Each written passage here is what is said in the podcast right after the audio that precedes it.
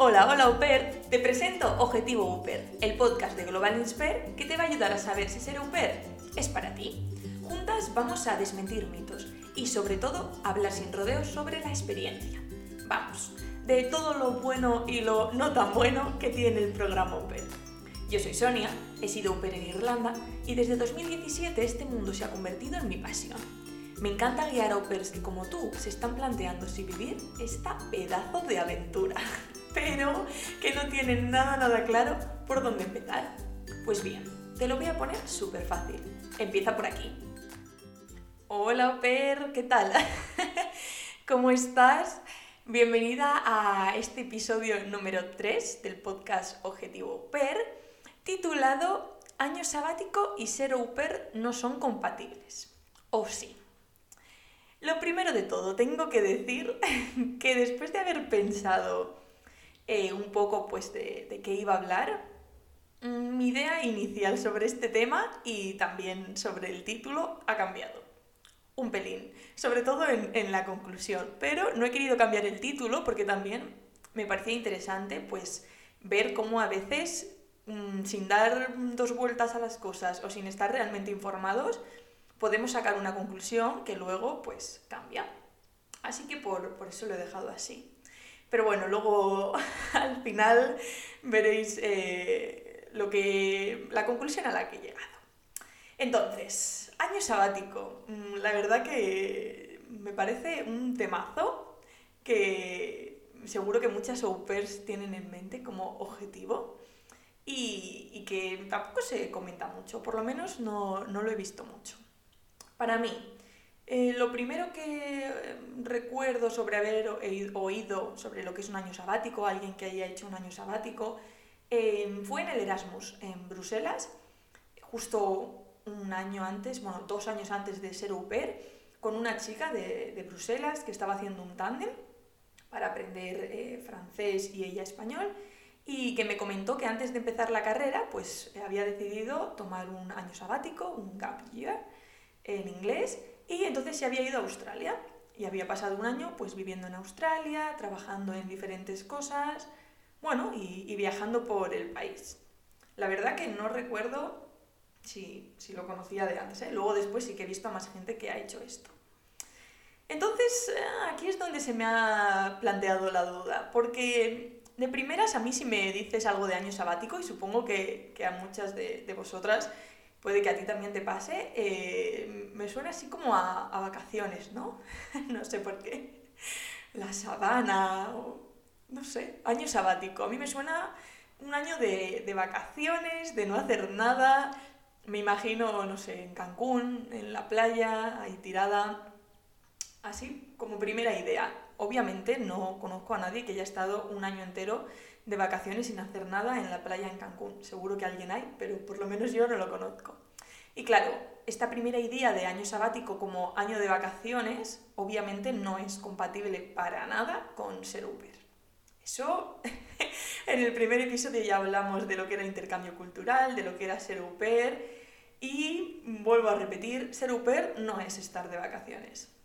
Clarísimamente. De hecho, como Uber, eh, pues tienes tus semanas de vacaciones eh, aparte. O sea que, que, lo que es en sí la experiencia au pair, si estabas pensando y tu objetivo era irte de vacaciones, fuera, olvídalo. Seguro que encuentras otro objetivo que realmente eh, pues te encaje con, con, la idea de ser au pair, o igual ves que ser au pair pues no es lo tuyo. Pero ir de vacaciones no es. Entonces, me he ido a, a Mr. Google y he buscado qué es realmente año sabático. Y esto es lo que dice Google. Eh, se considera año sabático un periodo de tiempo que una persona decide dedicar completamente a intereses personales, dejando a un lado sus responsabilidades laborales o académicas. Vamos, creo que seguramente tú y el 90% de UPERS eh, estemos en esta situación. O decidir ser UPER antes de empezar eh, la universidad, la carrera, una formación profesional, lo que son los estudios eh, posteriores a, a, la educación obligatoria o decidir ser au pair cuando ya hemos terminado esta carrera. ¿Vale? Como antes de, de, empezar a trabajar formalmente, entre comillas, en lo que hemos estudiado. Vamos, Mm, un poco eh, decidir ser un per antes de empezar pues lo que normalmente la sociedad o nuestra cultura ¿no? esperan que, que hagamos. en, en, este momento es o te metes en una carrera, en unos estudios porque tienes que estudiar algo, la titulitis porque tienes que tener un título y porque de esta forma dices soy esto. Si no, parece que no eres nadie. O obviamente cuando acabas eso, hombre, ya, ya que te has gastado el dinero en estudiar esa carrera, que le has dedicado horas y años de tu vida, ponte a trabajar en eso. Lo típico. Entonces, eh, nada, aquí estamos las supers que decidimos que no, que no queremos ni una cosa ni otra, que lo que queremos es irnos a vivir una experiencia a otro país.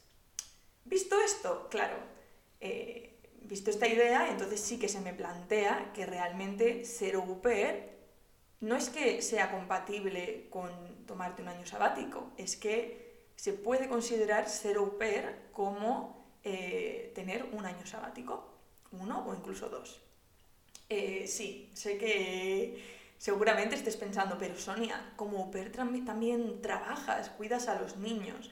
Sí, es verdad, pero eh, no es lo mismo Mm, el trabajo que puedes hacer a posterior, el trabajo en el que te quieres dedicar el resto de tu vida, que el trabajo como au de cuidar a los niños. Eso no me lo puedes comparar. Yo no discuto, por supuesto, que al final tengas tu parte de trabajo como au dentro del intercambio cultural, tengas una responsabilidad, tengas un horario, una rutina y también recibas pues un pequeño mini sueldo salario propina eh, por, haber hecho este trabajo cuidando a los niños. Pero al final, la comparación con lo que podríamos llamar eh, un trabajo real es que, eh, pues lo que decía, tu objetivo final cuando vas a ponerte a trabajar en algo es un poco a lo que te quieres dedicar en la vida, ¿no? Bueno, en la vida o en ese periodo de tiempo, luego puedes trabajar en mil cosas, si no, mírame a mí. Pero es un poco como a lo que te quieres dedicar en la vida, lo que te hace feliz, eh, lo que también te has preparado para ello. Cuando eres au tu objetivo final no es cuidar a los niños. Mm, es algo que, que, entra dentro de la experiencia, que ocupa tu mayor parte de tiempo, pero no conozco ningún au pair que diga es que solo quiero ser au pair por cuidar a los niños. Para nada. Ya, podemos ser au pair por aprender el idioma, por vivir en otro país, por conocer gente de todo el mundo, por salir fuera, por conocer, no sé, otra cultura. Eh, puede haber mil razones, pero exactamente solo cuidar a los niños no es la razón. Así que, bueno, y de hecho, eh, cuando mm, tú vuelves de, de tu experiencia au pair, Incluso para las que habéis estudiado magisterio, sois profes, es raro que ser au pair mm, te sirva de forma oficial para demostrar una experiencia concreta en lo que realmente, o sea, en lo que quieras trabajar después. Eh, sí que lo puedes poner en el currículum, obviamente, pero incluso siendo profe, lo que digo, normalmente igual te van a valorar más el idioma, el nivel de idioma que hayas obtenido, que en sí la experiencia de ser au. Una pena, por supuesto, porque al final trabajando con los niños tantas horas aprendes muchísimo, pero bueno, no, no es un trabajo oficial. Al final hay que ser realistas y forma parte de un intercambio cultural. Dicho esto, sí, es compatible ser au y tomarte un año sabático. De hecho, podemos considerarlo así, porque al final es un año en el que estás viviendo una experiencia que te va a aportar muchísimo como persona, te va a ayudar muchísimo a abrir la mente, a a conocerte más a ti misma, que es súper importante, a, verte en otras situaciones que no son las habituales y, ver cómo reaccionas, cómo lo compaginas, cómo eh, lo, añades en tu día a día, a, ser mucho más flexible, a adaptarte a las cosas, pero no, no es tu objetivo final en la vida, es algo que pasa y que te sirve como experiencia. Así que, dicho esto, Uper, si tenías en mente tomarte un año sabático, sí, puedes ser Uper. Recuerda que vas a tener muchas responsabilidades, vas a tener un trabajo cuidando a los peques, no todo va a ser viajar, Por supuesto no son vacaciones, pero sí, va a ser una experiencia diferente a lo que es estudiar en la universidad o a lo que es meterte de lleno ya en un trabajo para el que te has formado, para el que te has preparado y para el que pues, esperas estar varios años, ganarte tu sueldo y poder vivir.